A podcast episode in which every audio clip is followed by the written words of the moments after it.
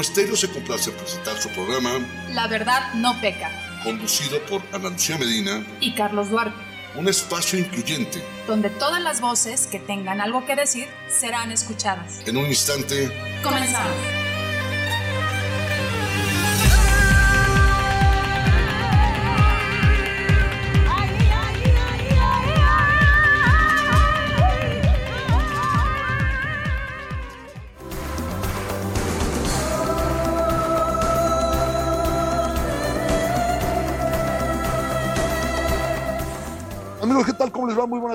Mucho gusto saludarles. Hoy es lunes 23 de agosto de 2021. Ahora sí lo dije bien porque siempre me confundo de los días en que estamos. Y déjenme decirles que me da mucho gusto recibirlos una vez más en este programa La Verdad No. Hoy con una situación particular, con una situación muy especial, pero con un tema que seguramente eh, va a ser de todo, de todo su interés.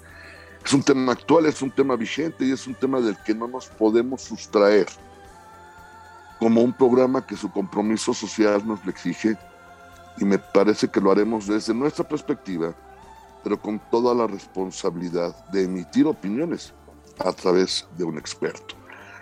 Antes de ello, si me permiten, déjenme darle la más cordial y calurosa bienvenida a mi compañera, cómplice, eh, equilibrio, Analú Medina Galindo. Querida Analú, ¿cómo estás? Buena tarde. Carlos, ¿cómo estás? Un saludo a todas las personas que nos escuchan. Como siempre, les recuerdo, estamos en vivo todos los lunes de 2 a 3 de la tarde por promoestereo.com y saben que nos pueden enviar vía redes sociales los temas que les interesan para que los abordemos, para que nos demos el tiempo de buscar expertos y para que, para que vayamos resolviendo sus dudas. Así es que con el gusto de nue- nueva cuenta de saludarlos y hoy con un temazo, Carlos, porque fíjate, cada semana le pedimos a la gente que se cuide, que esto no ha terminado, que al contrario se están presentando nuevos escenarios, nuevas variantes. Eh, eh, antes pensábamos que los niños no se contagiaban y ahora resulta que sí, pero no sabemos si, si, si es porque entró Delta, eh, pero creo que hay mucha desinformación y es muy delicado, Carlos, porque el gobierno del presidente López anunció que el día 30 de agosto se regresará a clases llueve, truene o relampaguee. ¿Por qué? Pues porque ellos, eh, ellos dicen que es necesario que los niños retomen sus actividades, lo cual es cierto, que eh, la vida sigue, que hay que tomar riesgos, pero lo que no dicen es que se toma esta decisión en plena tercera ola de, de COVID, cuando hay muchísimos nuevos contagios y se han incrementado también el número de muertes. Pero más allá de eso, vemos eh, población infantil hospitalizada y hemos sabido incluso de casos de niños intubados. Así es que la, la, la, la situación está delicada. Tenemos información de los hospitales, de hospitales particulares, hospitales públicos, donde nos están informando que efectivamente hay niños hospitalizados y la situación no es nada, nada sencilla. Sobre todo tomando en cuenta, Carlos, y, y ahorita vamos a presentar a nuestro invitado, que la Secretaría de Educación Pública dio a conocer un protocolo que la verdad no es nada novedoso, ni mucho menos. Es un protocolo bastante sencillo, que nos deja todos todavía más preocupados, en el que establece que pues hay que hacer filtros de salud, lo que sea que eso signifique, probablemente pues tomar la temperatura y ponerles gel, eh, lavar las manos con agua y jabón en un país donde el 23% de las escuelas públicas no tienen agua y donde otro alto porcentaje de escuelas en esta pandemia mientras estuvieron cerradas fueron saqueadas, fueron abandonadas y no se les dio mantenimiento.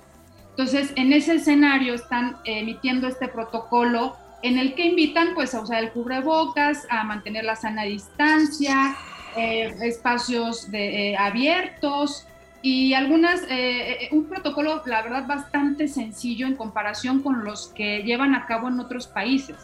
Así es que bueno, seguimos muy preocupados por este tema, ya se anunció que el regreso a clases va a hacer, se va a llevar a cabo y muchos padres no saben qué hacer. Por eso el día de hoy invitamos a un experto que con mucha generosidad de su tiempo, porque él está en otra parte del planeta Tierra, no vive en México, que es una persona que estudia mucho, eh, muy generoso en otro uso horario. Tenemos hoy a Carlos Sanders Vélez, que es médico por la Universidad Panamericana y tiene una maestría en Infection Biology por por la especialidad, con la especialidad de virología en la Universidad de Glasgow y es candidato a doctor en ciencias por la Universidad de Nottingham. Entonces, eh, muy contentos de tenerlo el día de hoy aquí para platicar acerca del regreso a clases el 30 de agosto para el ciclo escolar 2021-2022 y todas sus implicaciones. Carlos, ¿cómo estás? Muchas gracias por aceptar estar el día de hoy con nosotros. Al contrario, muchas gracias a ustedes, Ana, Carlos, ¿cómo está? Un saludo a todo el auditorio. Muchas gracias, es un honor que nos hagas favor de acompañarnos, yo te lo agradezco de verdad y felicidades por ese esfuerzo. Eh, muchos que hemos estado fuera del país por diversas circunstancias sabemos lo que implica estar lejos de la tierrita, lejos de casa, lejos del lugar. Sin embargo, entendemos, yo soy enemigo de decir vale la pena. Yo siempre he dicho bien lo vale o vale el gusto de hacer. Así que enhorabuena, felicidades y esperamos celebrar muy pronto ese nombramiento como doctor en ciencias. Tocayo, y una, vaya un abrazo desde aquí. Muchísimas gracias, Tocayo. Oye, Carlos, pues, sí. Adelante, adelante, Analu, por favor. Adelante. No, no, no, no, nada más, este, si quieren, entramos al, al, tema porque da muchísimo de qué hablar. Creo que como cada emisión nos quedaremos con, con mucha información por compartir. Y, y lo más importante, eh, Carlos Sanders, por favor, platícanos cuál es el escenario que tú ves en tu experiencia, en tu conocimiento, cómo ves esta determinación del gobierno de México del regreso a clases y, su, eh, por supuesto dan la opción de que quienes decidan no hacerlo, no lo hagan, pero por otro lado tampoco le dan mucha opción a los niños de las escuelas públicas de que reciban una buena instrucción desde sus hogares, ¿no? Con este tema de, la, de, las clases que no son en línea, sino optaron por ser clases vía televisión. Y, el escenario es muy complicado. ¿Tú cómo lo ves, Carlos? Tenemos, eh, la primera situación es la pedagógica que, que, estaba abordando Ana, Ana muy bien. Eh, dicho sea de paso, este, el atraso escolar, tristemente, ha sido una de las consecuencias de la pandemia.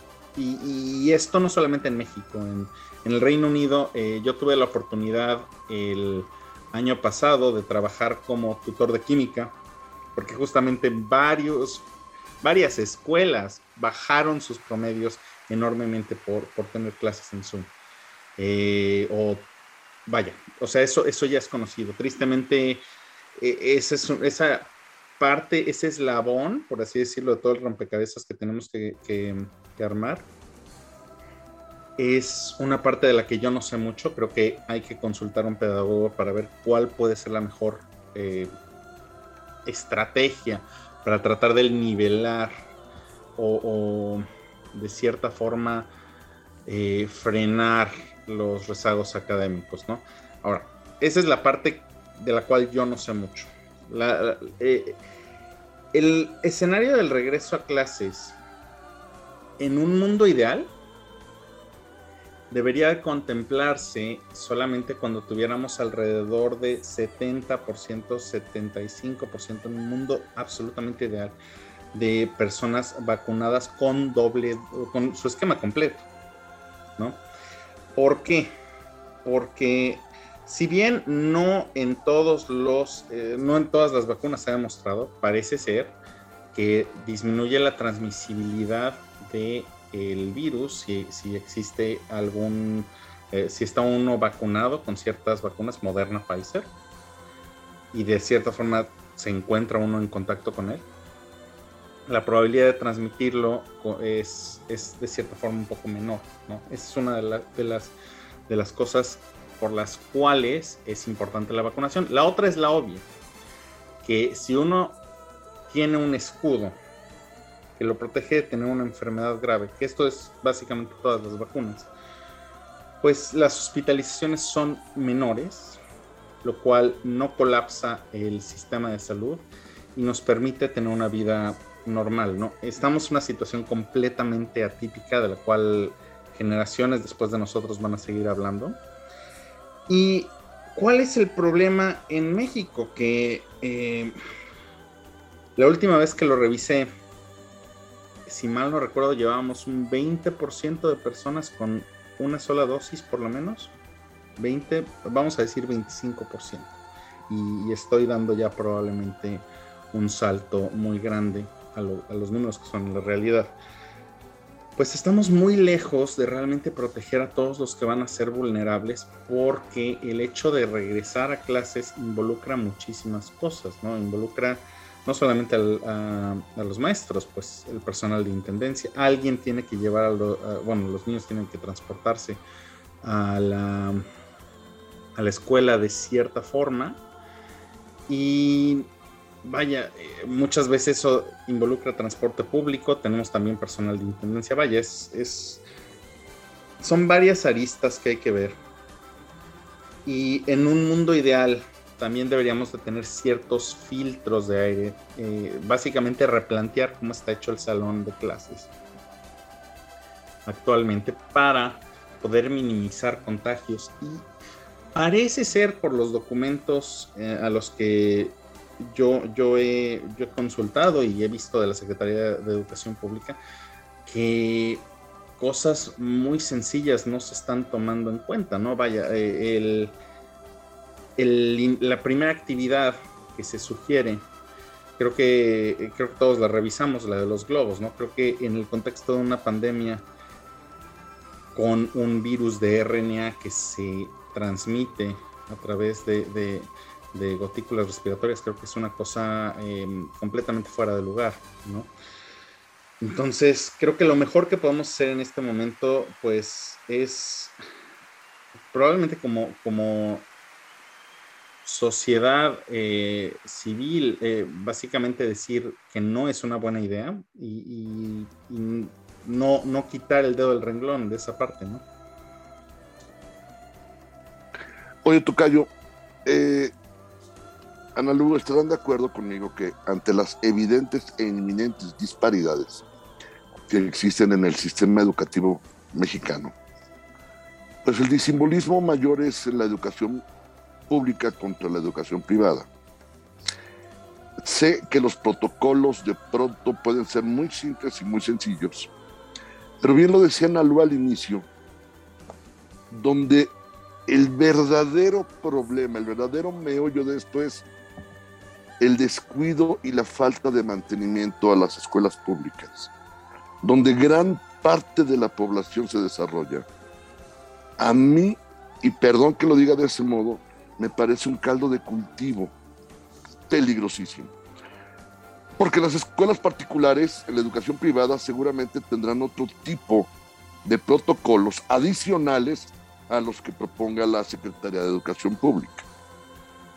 Yo no sé si eso sea suficiente, si con eso les alcance, pero lo que sí me queda claro es que si en el sector privado de educación hay una gran preocupación, personalmente, y más allá del aspecto pedagógico, más allá del aspecto de integración, más allá del aspecto de la sociabilidad que los niños deben de tener, me parece una decisión precipitada, aventurada, y perdón que lo diga así, un tanto irresponsable. Yo creo que los niños sí efectivamente la han padecido de una manera terrible, pero también los adultos la hemos padecido igual, guardando la debida proporción. Creo que mientras esto no tuviera un nivel de control, entre comillas, en el que pueda darle un mayor rango de seguridad a la población, creo, desde la más absoluta certeza, que es un riesgo innecesario y para mí tiene más tintes políticos que sociales. ¿Qué opinan al respecto? Tristemente hay muchas decisiones en, en materia de salud en este gobierno que yo no he entendido del todo. Eh, digo, empezando por eh, la cuestión de, los medicamentos anti, antineoplásicos, ¿no? Que creo que es un, em, una cosa que creo que todos estamos muy enterados. A la fecha me sigue pareciendo unos comentarios muy, muy, llamémosle extraños, por no decirle de otra forma, del secretario Alcocer al mencionar que el metrotrexate no era un medicamento eh, que era urgente tenerlo en México. Lo cual es un poco sorprendente porque él es inmunólogo y, y no solamente se usa para, para cáncer, se usa también para ciertas artritis, reumatoide, em, como inmunosupresor en, ciertas alteraciones inmunológicas, ¿no? Entonces, ese es una. El desabasto de medicamentos de VIH, que VIH es mi área, pero vaya, también es otra de esas cosas que, yo no llego a entender. Em, y todo lo estamos hablando de un plazo de dos años para acá, ¿no? Que es lo que lleva este gobierno, ¿no? Obviamente el manejo de la pandemia ha sido una... Si yo me he quejado del manejo de la pandemia de Boris Johnson y, el ministro de Salud que recientemente lo renunciaron por andar haciendo este, cosas que no debía, por ejemplo, eh, hace ver a la administración de Andrés Manuel como una administración muy bien pensada y, en qué mundo estamos cuando eh, Boris Johnson ya es un modelo a seguir, ¿no? O sea, es, una cosa terrible. Y muchas de estas decisiones parecen ser completamente politizadas y no tener un respaldo de algún argumento. Ya, ya no, no llamemos necesariamente una cuestión científica, no, algún tipo de argumento. Sí, totalmente. Yo estoy de acuerdo. Creo que hay un trasfondo político, porque recordemos que la Secretaría de Educación, bueno, la educación en nuestro país es el rubro que más, presupuesto, que más presupuesto tiene. Por ejemplo, para el ejercicio 2020 son más de 800 mil millones de pesos y sabemos que pues no se ha ejercido, ¿no? Eh, con las escuelas cerradas. Pero también sabemos que en más de 17 meses la Secretaría de Educación Pública no hizo nada para estar pendiente de las escuelas que estuvieron cerradas. No, las, no estuvo al pendiente, no las estuvieron rehabilitando, no se prepararon para esto. Y yo he estado en contacto con, con algunos maestros que me han comentado que la Secretaría de Educación Pública para este regreso a clases en lugar de rehabilitar las escuelas, y están diciendo que, lo han hecho, cosa que no es cierta, dicen que les enviaron dos litros de cloro y un litro y medio de gel antibacterial para el regreso a clases. Así es que eh, con eso los están preparando y los están mandando a la guerra sin fusil, tomando en cuenta, Carlos, y ojalá ahorita podamos hablar de ese tema, que a los maestros de México les aplicaron en su mayoría la vacuna Cancino, que es una vacuna muy cuestionada, que fue adquirida por el gobierno de México eh, a una empresa que creo que se constituyó un día antes y, hay una gran nube de dudas alrededor de, la adquisición de esa vacuna, pero no solo eso. La vacuna Cancino es una vacuna con muy poca efectividad hasta donde yo sé. Yo, ahorita tú nos hablarás del tema, Carlos, pero parece ser que tiene una efectividad bajísima. En realidad estamos hablando en términos coloquiales de una vacuna muy chafa. Y es la que le pusieron a los maestros de este país.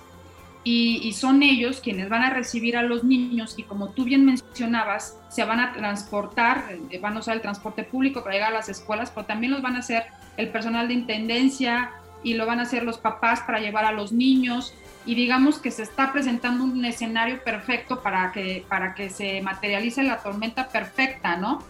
¿Qué, nos puedes decir tú al respecto, Carlos? Yo creo que yo creo que aquí es un buen momento para hacer una pequeña pausa y para tratar de explicar eh, qué onda con lo de las vacunas, este, de manera general, ¿no? Cuando hablamos de fase, para que entiendan mi, pregunta, aquí yo la noté, ¿no? Eh, eh, fase 1, de manera general, es eh, ver fases 1 y 2 son qué rangos de toxicidad y qué rangos de dosis se pueden usar, ¿no? Esto aplica para cualquier compuesto, para cualquier fármaco nuevo, para cualquier vacuna, ¿no? Debido a la urgencia en la que nos encontramos, porque no iba a ser posible tener un antiviral listo ya para, para podérselo dar a las personas, ¿no? Al ser un, virus nuevo, ¿no? Hasta ahí vamos. Fase 3 lo que es, de manera general, es ver qué tan efectiva es la vacuna en hacer un escudo que nos proteja de cualquier tipo de enfermedad sintomática. Debido a la pandemia, varios eh, laboratorios empezaron a correr fases 1 y 2 al mismo tiempo. Y así aparecen en sus publicaciones científicas. Y debido a la pandemia probablemente para poder convencer a ciertos gobiernos para que se, se adoptaran sus vacunas, también incluyeron ciertos datos de la inmunogenicidad, o sea, qué tan, tantos anticuerpos pudieran o no generar estas vacunas. ¿Ok? Sigamos bien. Ahora, eh, esos datos son completamente preliminares porque para que me, lo capte el auditorio de manera general, en fases 1 y 2 casi casi van a tener al voluntario al participante del estudio en un cuarto de hotel. La idea es que lo único que sea diferente entre, entre cada uno de ellos es, es, es si tienen la vacuna o si no tienen la vacuna. Esa es la idea, casi casi. En fase 3 se les deja eh, tener una vida más, eh, más, normal, o sea, si están en su casa, no tienen tantas restricciones, pero de cierta forma tienen que estar muy vigilados, ¿no? y se les piden citas eh, de control con, los médicos responsables del estudio y demás, ¿no? Y, esto involucra también que, se tomen muestras de sangre y etc, etc, etc. Ok. Cancino, como otras vacunas de vectores adenovirales, por vectores nos referimos a la forma en la que se le entrega al cuerpo la información para poder montar una respuesta inmunológica ante el estímulo, ante en este caso el coronavirus. ¿no? Entonces, todas las vacunas que usan eh, vectores adenovirales, entiéndase AstraZeneca, Johnson Johnson, CanSino, Sputnik, todas estas, imagínense un huevo, ¿no? un, huevo de los que usamos para, para desayunar si nosotros le hacemos un pequeño orificio y sacamos la yema y la clara, tenemos un espacio libre, ¿no? Es un cascarón, que era un huevo, pero podemos ponerle confeti o podemos ponerle lo que nosotros queramos, ¿no? Esa es la idea de, un vector adenoviral, que sea un cascarón de un virus y que adentro tenga lo necesario para poder montar una respuesta inmunológica. Ahora, todo esto viene, y ahora sí ya para, ir con Cancino. Cancino es una vacuna muy cuestionada, empezando por el tipo de vector que se usa, el tipo de adenovirus que se está usando, que es un adenovirus 5. Ahorita voy a eso. Y la otra, el otro cuestión, eh, la otra cuestión importante desde el punto de vista científico es que al momento, científico y médico, al momento nada más tenemos resultados de fases 1 y fase 2. No hay resultados de fase 3 públicos. Y a muchos ya no nos, ya no nos parece que, esto de, cierta forma se vaya a publicar pronto, o vaya, ya, ya nos está preocupando bastante porque estos estudios iniciaron en México en diciembre, noviembre, con el reclutamiento de participantes para el estudio de Cancino y ya estamos a finales de agosto y no sabemos nada, ¿no? Los únicos datos semioficiales de esa fase 3 de Cancino desafortunadamente provienen del Twitter del ministro de Salud de Pakistán entonces, este, vaya, o sea, no tenemos nada que podamos contrastar realmente fuerte. Creo, creo yo que Twitter es muchísimas cosas, pero eh, de manera general no es una fuente confiable de información, aunque sea de un ministro de salud pues, de, Pakistán. Ahora, el tercer punto que mencionó muy bien este, Ana y es la parte turbia de la cual yo no conozco tanto, pero hay una serie de reportajes muy buenos que le recomiendo a la audiencia que, los lean para que traten de ver todo el contexto entero eh, por Penilei Ramírez, que, es el que hizo hace unos este, meses. Em, justamente e, ella y, el subsecretario Gatel tuvieron un encontronazo muy, muy por el momento en el cual estaban haciéndose estos, ¿no? Entonces voy a, voy a empezar este, por orden, ¿no? En, base a lo que fui nombrando. Eh, ¿Cuál es el problema con el adenovirus 5? Los adenovirus son eh, virus que generan catarro común. todos nos ha dado eh, algún día que estamos bien en toda la semana y de repente el jueves como que nos duele un poco la cabeza y tenemos este escorrimiento nasal, medio nos duele la garganta, pero seguimos trabajando, ¿no? Ese tipo de catarros comunes son causados por rinovirus, adenovirus, cosas que realmente necesitan un tecito y a lo mejor un paracetamol y listo, ¿no? ¿Cuál es el problema con este vector o por qué es cuestionado? Entre uno, entre vaya eh, siendo uno más grande, eh, bueno, más viejo, hay mayor probabilidad de que se vaya encontrando con más especies de rinovirus y adenovirus, ¿no? Esto quiere decir que nuestro cuerpo altamente probable, conforme vayamos siendo más grandes en edad, tenga anticuerpos contra eh, eh, el adenovirus 5. ¿Por qué puede ser relevante esto? Porque como decía yo hace un rato, imagínense este cascarón, ¿no? Pero si el cuerpo ubica este cascarón como un agente extraño, como un enemigo, los mismos anticuerpos que se generaron contra el adenovirus 5 en aquel catarro eh, X de cuando uno tenía 17 años, se van a pegar contra la vacuna y la van a inutilizar completamente. Ese es uno. Otra de las críticas que se hace y es, referente a un estudio que se hizo hace aproximadamente 8, 9 años sobre una posible vacuna para VIH usando este vector adenoviral.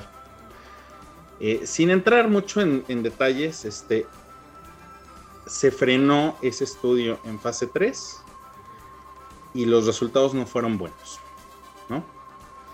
Eh, ¿Qué es lo que sucede entonces en, el contexto con México? Pues que México se selecciona antes de que se inicie eh, la aplicación a maestros eh, como una sede de fase 3. Los laboratorios, principalmente en vacunas, porque de manera general hay diferentes estímulos, este, que pueden hacer que nuestros sistemas inmunes reaccionen de manera diferente. En diferentes países varía bastante, ¿no? Entonces, todas las farmacéuticas tratan de que sus poblaciones sean lo más diferentes una de la otra, ¿no? Entonces, usualmente en estudios grandes tratan de que una ciudad sea, por ejemplo, en el Reino Unido, que otra sea en España, que otra sea en, en, este, Corea, no sé, ¿no? Que, sean completamente distintas para, para, para tratar de asegurar que los resultados son correctos, ¿no? Darle esa, se le conoce como la validez externa al estudio. Ahora, con estas fases 1 y 2 se inicia la fase 3 en México. Y es durante la fase 3 en México que se decide darle a los maestros esta vacuna a mientras corría la fase, la fase 3 en México. Esto genera un problema de bioética que, que Penilei abordó creo que bastante bien en, su, en sus artículos. ¿Y cuál es ese problema? La idea para que una persona llegue a una fase 3 y, se postule como voluntaria es que eh, pueda tener acceso a una intervención, pueda tener acceso en este caso a una vacuna, eh, aunque sea experimental, ¿no? Y esa es parte como del, ¿cómo decirlo?, de, del empuje para poder participar en un estudio de estos. Ahora, ¿cuál es el problema cuando tú haces que la vacuna se dé fuera del estudio? Que inherentemente pierdes el control de lo que está sucediendo en la fase 3, porque entonces tu intervención ya está fuera del de, estudio, ya no hay manera de saber, vaya, ser maestro o ser, eh, estar afiliado de cierta forma al sector educativo no es algo tan difícil, creo que todos tenemos familiares que de cierta forma eh, tienen algún contacto en el sector educativo. Entonces, esto ya genera un problema bioético porque parece ser como si estuviéramos ignorando completamente eh, el esfuerzo y el sacrificio que están haciendo los participantes de la fase 3. Y sin tomar en cuenta que el, ser maestro es una profesión muy común, no sabemos si, si, alguno de ellos se vacunó dos veces, por ejemplo. No, es que está de jalarte los pelos. Entonces, ¿qué es lo que sucede? O sea, por tomar esa decisión, inherentemente ya hace que los resultados de, la sede de México tengan un problema. ¿Cómo lo, ¿Cómo lo están resolviendo? No lo sé. O sea, sería una cuestión eh, de, como de, hablar con los investigadores a cargo de, la fase 3 en México y decir cómo están resolviendo esto. Porque a lo mejor sí, ok, va, ustedes no tuvieron absolutamente nada que ver con la decisión del gobierno. Pero eso corrompe todos los resultados de efectividad.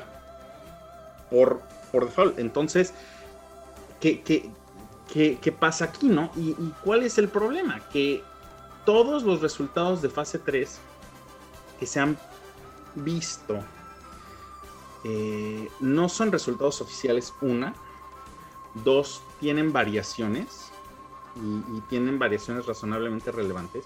Por ejemplo, en, todos sabemos de la infame diapositiva de, de Hugo López Gatel en febrero ante la Academia de Medicina eh, ok, entiendo yo que matemáticamente lo que, lo que pusieron era altamente improbable, que era un intervalo de confianza del 5 al 75. No, no me acuerdo, es, es correcto que matemáticamente es altamente improbable que suceda.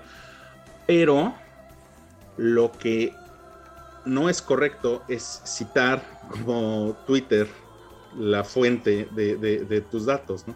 Que si, que si, ustedes se van al final de esa presentación es lo que hace Hugo López de Gatel ahí ya tenemos un problema porque parece ser que la información es oficial. Dos, la información que, se presenta en el Comité de Moléculas Nuevas en Chile no coincide con los datos de, de Golpes Gatel. Y ahí se menciona algo eh, que, me parece un poco eh, preocupante en el, sentido de cómo se manejó el, el, seguimiento de los participantes en Pakistán, porque parece ser que en lugar de tener seguimientos físicos los estaban haciendo por teléfono. Entonces ya de ahí tenemos otro problema, ¿no?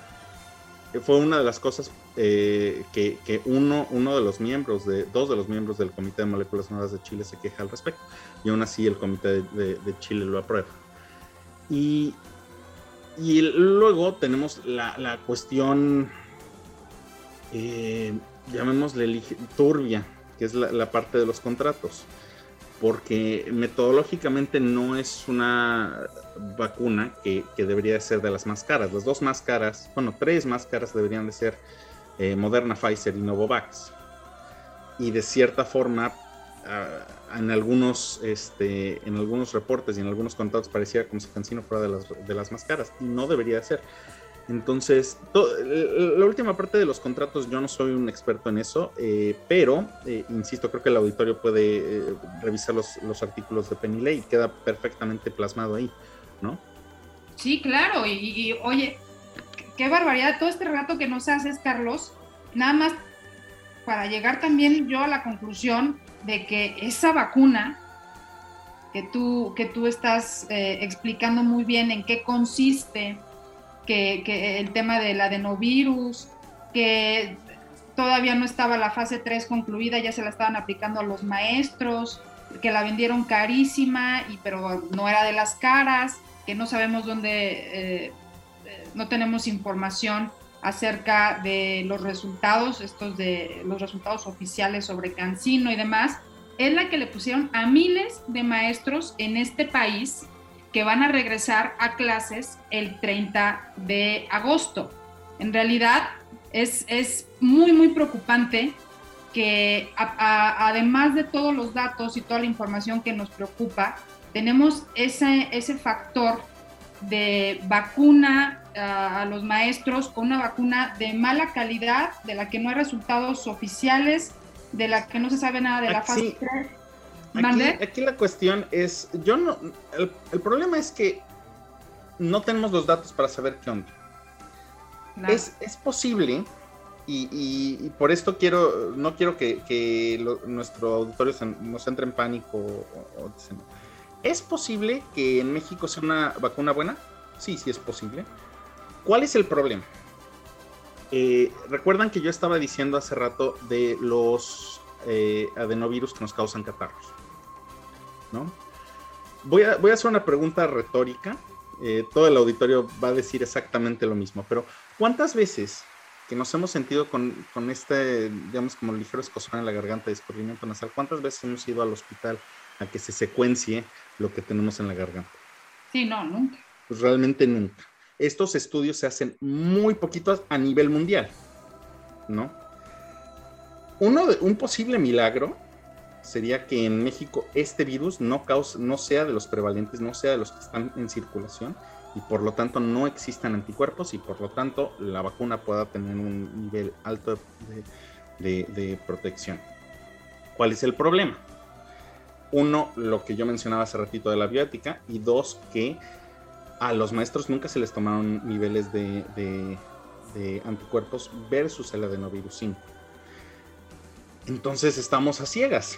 Es que ese es el problema, a fin de cuentas, es que estamos navegando sin, saber qué está enfrente de nosotros. Que puede ser que pasando esta nube sea un, día soleado perfecto y podamos este, llegar a nuestro destino. Sí, sí puede ser. Completamente estoy de acuerdo. ¿Cuál es el problema? Que no lo sabemos, porque se nos perdió la brújula, ¿no? En, en esta analogía. Aquí estamos hablando de una situación de probabilidad contra posibilidad, me parece, por decirlo menos, envuelta en una ambivalencia terrible.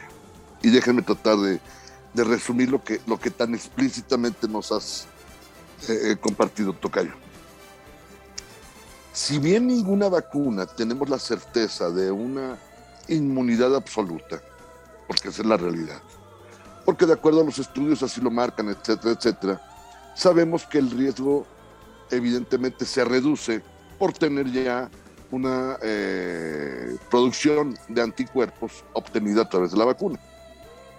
Pero de acuerdo a lo que tú planteas, Tocayo, podemos considerar que aún vacunados el grupo de maestros, sin tener la certeza plena de esa confirmación de resultados, sigue siendo también una población de riesgo. Yo, yo creo que eh, aquí yo creo que la primera situación que tenemos que hacer es que todos los maestros, todos los vacunados con cancino no deben de dejar de, molestar al gobierno, ahora sí. El gobierno tomó la decisión de vacunarlo. Sí, el, gobierno tomó la decisión de vacunarlos con, esta vacuna. ¿Puede, ¿Que puede ser muy buena en población mexicana? Sí, no estoy diciendo que no. ¿Cuál es el problema? Que no tenemos los datos para, asegurar eso.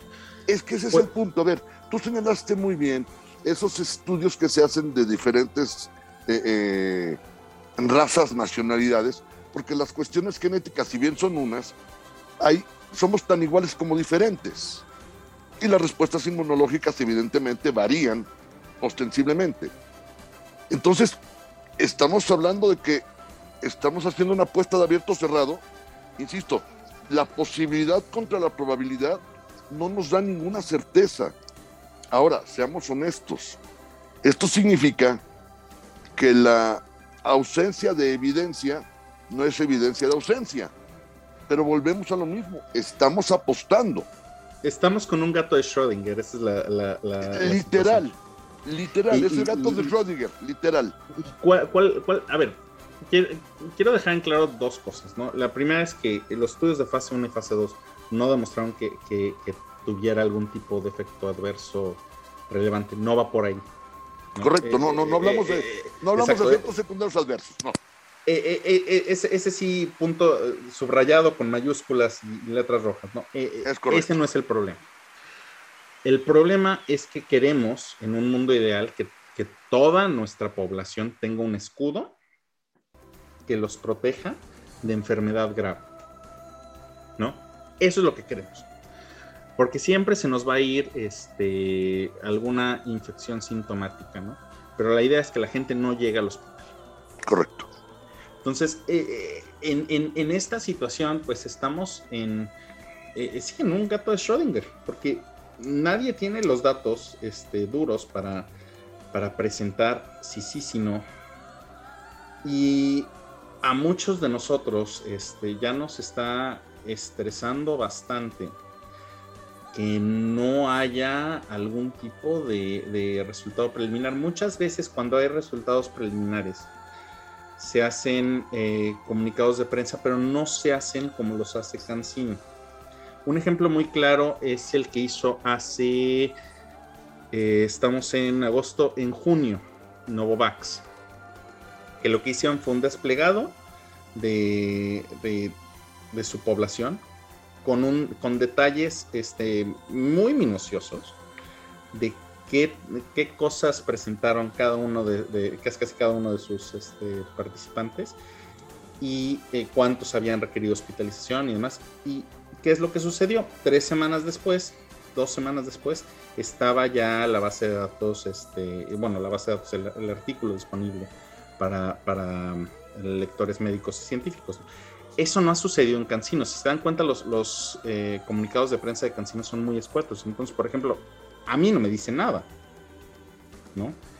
Eh, y, y es algo que nos preocupa bastante, porque en el contexto de regresar a clases, es muy irresponsable regresar a clases si no tenemos uno de los dos focos, este, de, los dos pilares de, la prevención bien armados, que en este caso sería la vacunación. El otro sería obviamente tener un filtro cepa o cualquier tipo de, sistema que nos ayude a ventilar perfectamente bien el, el salón de clases, ¿no?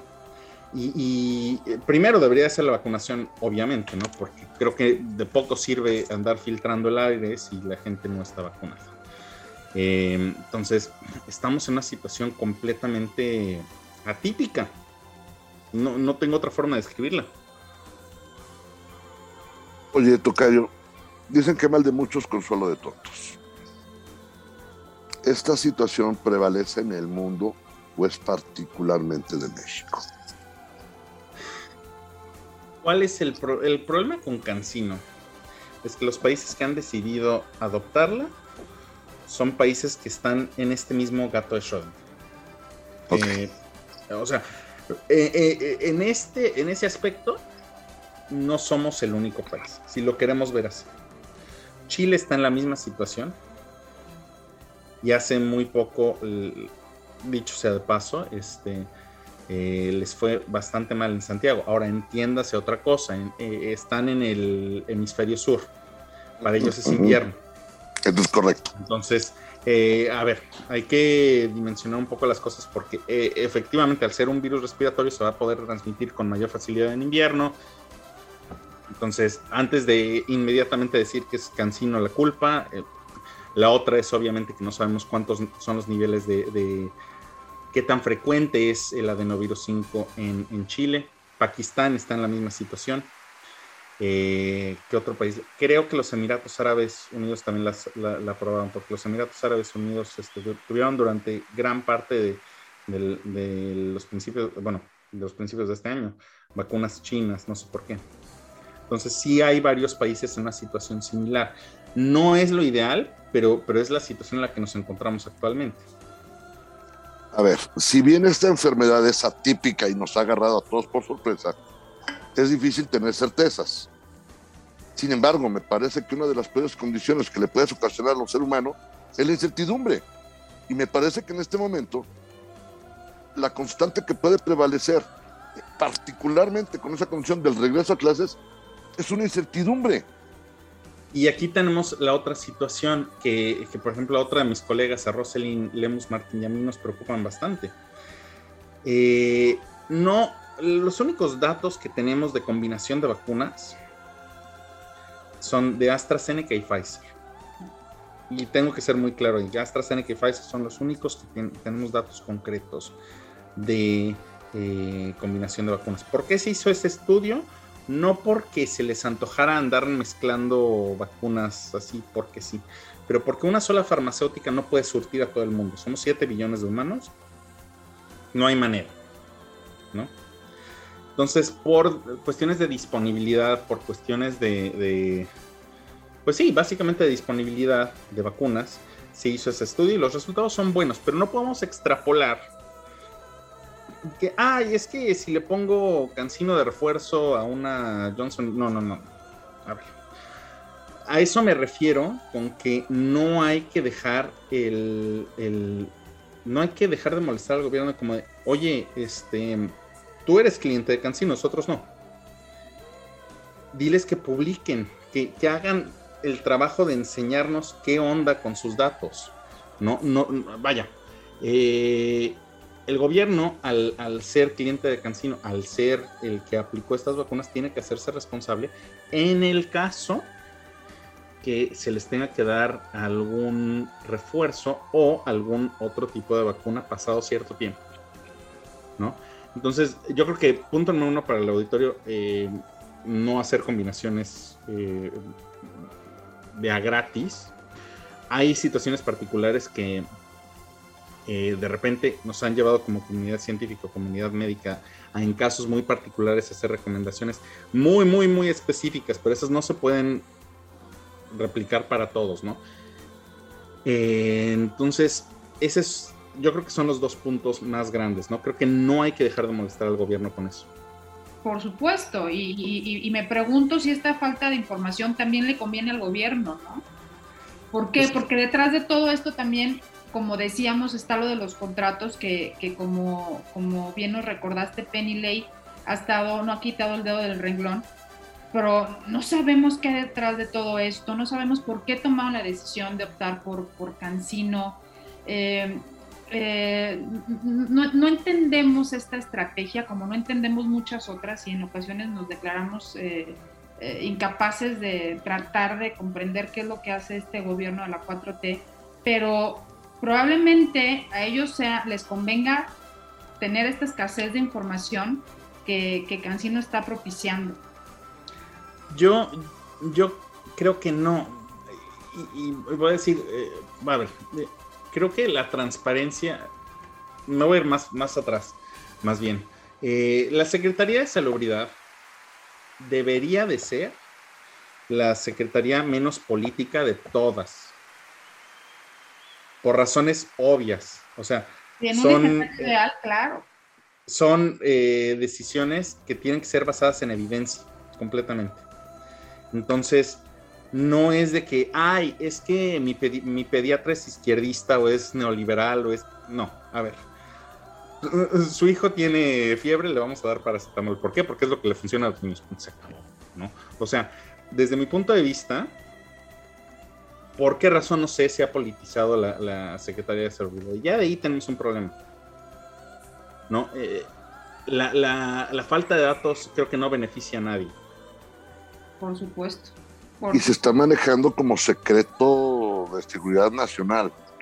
Y yo creo que desafortunadamente, y lo hemos visto, al virus no le importa si eres azul, amarillo, café, naranja, rojo, verde, no le importa, es igualito yo no entiendo por qué necesariamente la cuestión de la salud tenga que estar pasando por este proceso de politización. Pero vuelvo a lo mismo. Es terrible la incertidumbre que estamos viviendo. Si de pronto es difícil, aún con la evidencia, aceptarla y, y adaptarnos a ella, cuánto más lo es no tener la certeza de una veracidad de la información. Creo que eso se me hace personalmente terrible.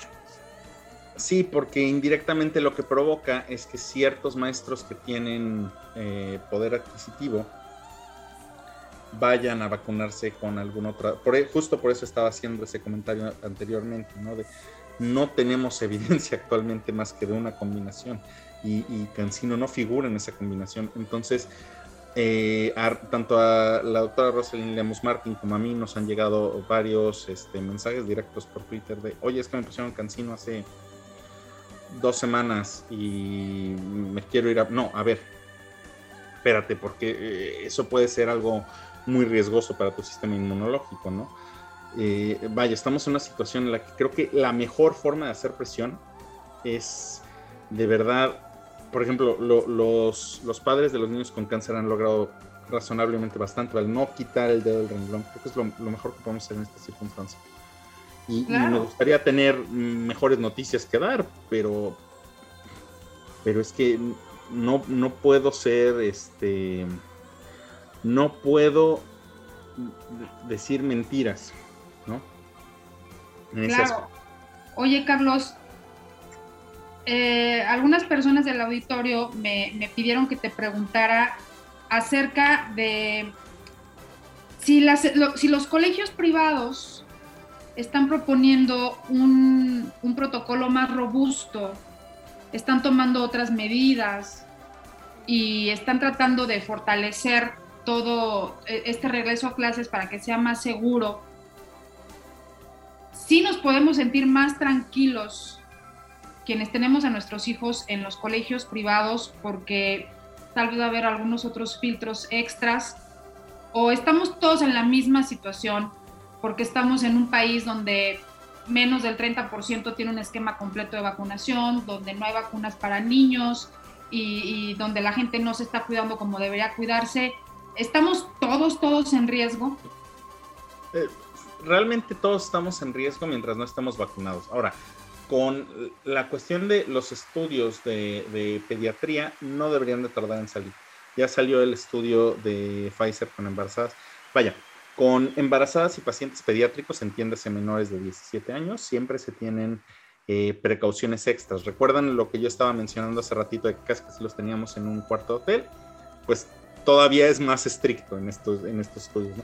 A ver, no debería de existir mayor problema, pero siempre, porque estamos hablando de embarazadas y niños, siempre se hacen con muchísimo más cuidado.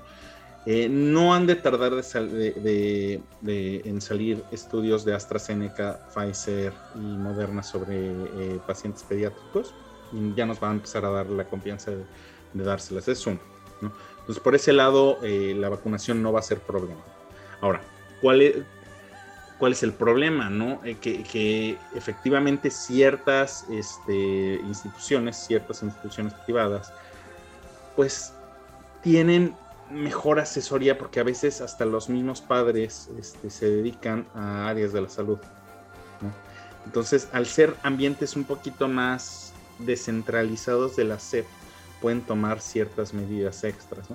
En un mundo ideal, por ejemplo, este, mi, esposo trabaja en un restaurante. En un mundo ideal, eh, una cosa que podría ser completamente invaluable, eh, hay pruebas rápidas de coronavirus este, yo tengo ahorita una en la mano porque justamente me hice yo una hace ratito.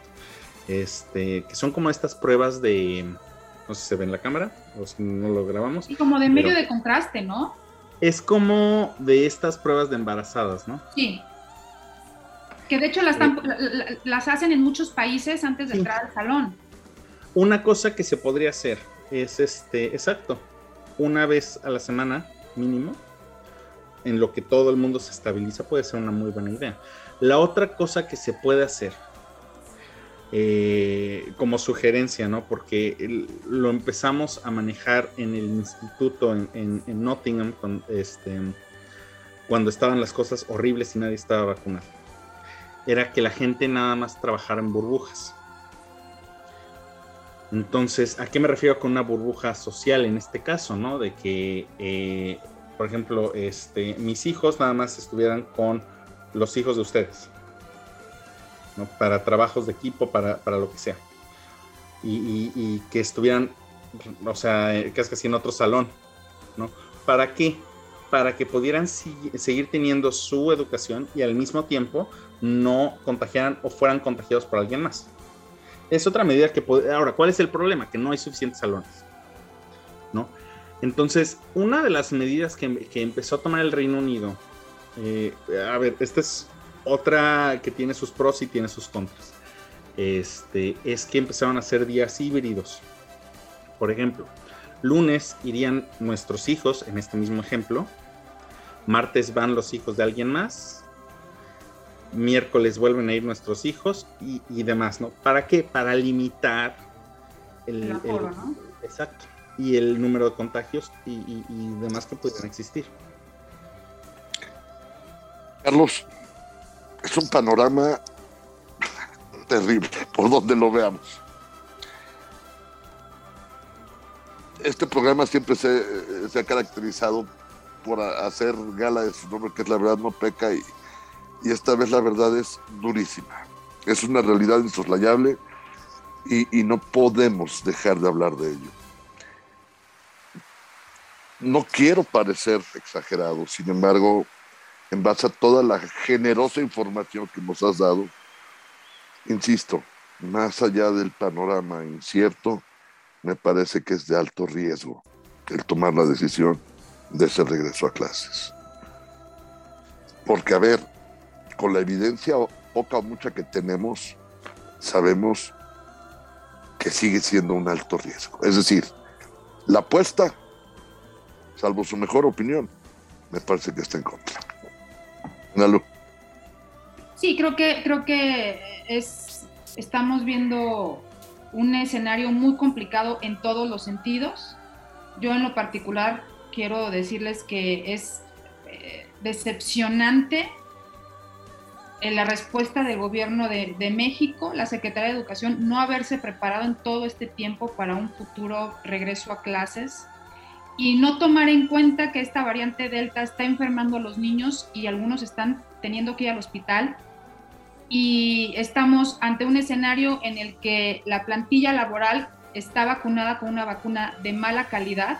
No sabemos si los padres de los niños ya están vacunados con el esquema completo. Los niños no están vacunados. Las escuelas no están eh, rehabilitadas para recibir a la comunidad estudiantil y aparte no están haciendo adaptaciones para, para aplicar protocolos que no sean este decálogo que yo les mencioné algunos puntos al inicio del programa, que es lávate las manos, ponte un cubrebocas, sino más allá de eso. Así es que creo yo que el escenario es eh, muy complicado y no veo yo condiciones para un regreso a clases seguro. Carlos. Pues es que es, eh, a mí, siempre que me han entrevistado en este último mes he tratado de decir lo mismo, de no, siempre me gustaría decir como noticias alegres, pero este último mes sí ha sido una cosa que, que, hasta a mí me deja preocupado, ¿no? Tengo dos familiares que tienen, eh, que han sido vacunados con cancino, ¿no? Entonces, por ejemplo, o sea, a mí me afecta de cierta forma hasta personal, ¿no? Pero, pero es que, ¿qué es lo que sucede? O sea, eh, la única forma que tenemos nosotros, porque desgraciadamente ninguno de nosotros tiene una injerencia real sobre el gobierno, es no, no quitar el dedo del renglón. Es lo único que, que, la única salida que yo le veo a esto. Y analizar el escenario y tomar la mejor decisión, Carlos. Nos estamos acercando al final del programa y, y, queremos invitar a la gente a que haga esta reflexión al interior de sus hogares. Sabemos que muchos quieren regresar a trabajar, sabemos que es complicado tener a los niños en clase. Muchos de ellos están, están teniendo problemas con el Internet, no se pueden conectar, están conviviendo 24 horas, se ha recrudecido la violencia intrafamiliar y, el escenario eh, en casa y en la escuela es complicado. Así es que la reflexión tiene que ser en el seno familiar para tomar una buena decisión. Piensen en la salud de sus hijos, piensen en su salud, piensen también en los maestros, en el personal que está ahí y, pensemos en, toda esta información que nos, nos proporcionó Carlos para tomar la mejor decisión eh, y, bueno, presionar quienes estamos activos en redes sociales, presionar desde redes sociales para que el gobierno responda y este regreso a clases sea en las mejores condiciones y si no las hay, que se suspenda y que se haga eh, virtualmente. Carlos, quiero agradecerte profundamente, Tocayo, de verdad. Gracias por la crudeza y por decir las cosas como son. La verdad siempre ha de prevalecer en función eh, de la conveniencia, y lo pongo entre comillas, de quien la recibe. Pero finalmente es algo que no podemos ocultar. Yo te agradezco de veras la forma tan precisa, tan didáctica de poder llevarnos en este eh, recorrido poco halagüeño, pero que al final tendrá que servir, como bien dice Analú, para que cada uno desde nuestra propia conciencia entendamos que no es una cuestión de a ver si se enferma o no, no. Estamos hablando de vida o muerte.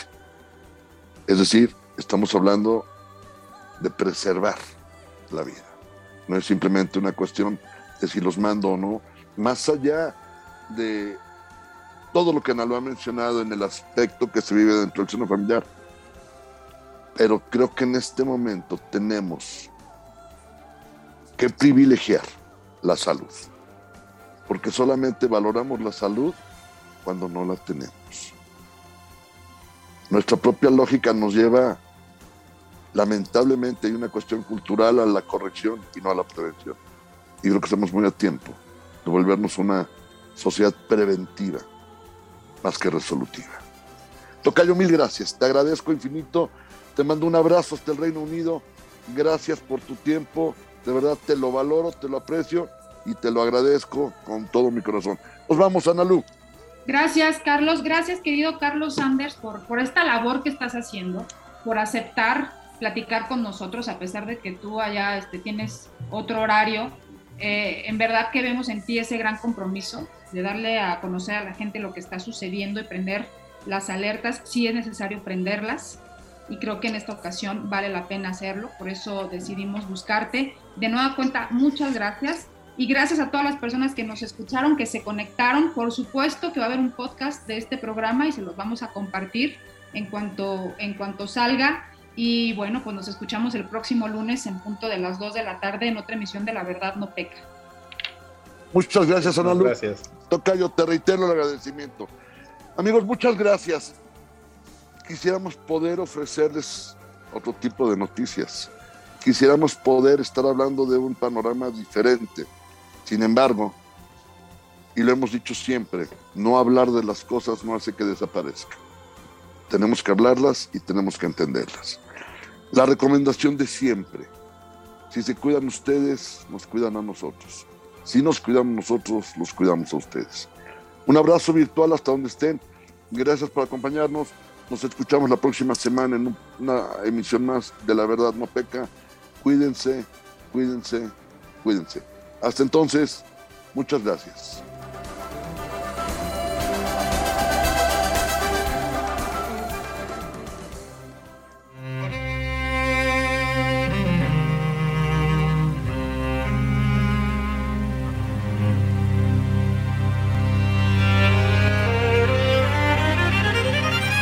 Muchas gracias por acompañarnos. Este fue su programa. La verdad no peca. Ha sido un gusto. Nos escuchamos la próxima semana con Ana Lucía Medina Y Carlos Duarte. por Promo Estéreo, donde la estrella eres tú.